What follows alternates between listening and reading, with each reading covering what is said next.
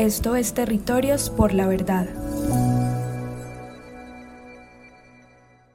Dime la verdad, solo la verdad. No hay reparación ni justicia si no es con verdad. Mi nombre es Ángela María Moreno Salazar, San Carlitana de nacimiento. Eh, narrar o contar un poco lo que fueron las afectaciones mm, hacia las mujeres en el marco del conflicto. Creo que lo más duro fue el cambio de roles, el tener que asumir las responsabilidades de una casa, el tener que salir a buscar a nuestras personas, a los hombres, eh, conformarse por grupos de entre mujeres para... Mm, eh, poder brindar como ese apoyo.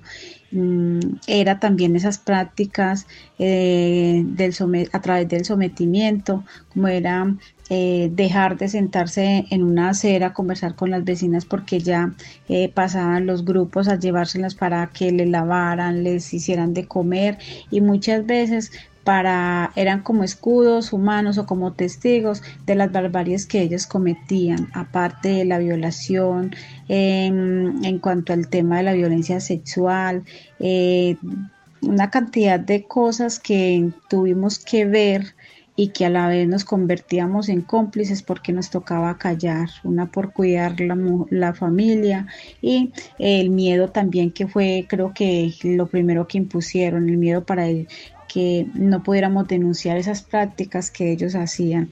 En cuanto a la población LGTBI, eh, también una de las afectaciones era que no podían vestirse como ellos quisieran, no había derecho a la libre expresión, eh, los les cortaban el cabello, los castigaban, también eran muy sometidos eh, por su condición. Entonces, eh, creo que tratar de narrar un poco esas afectaciones eh, cuesta.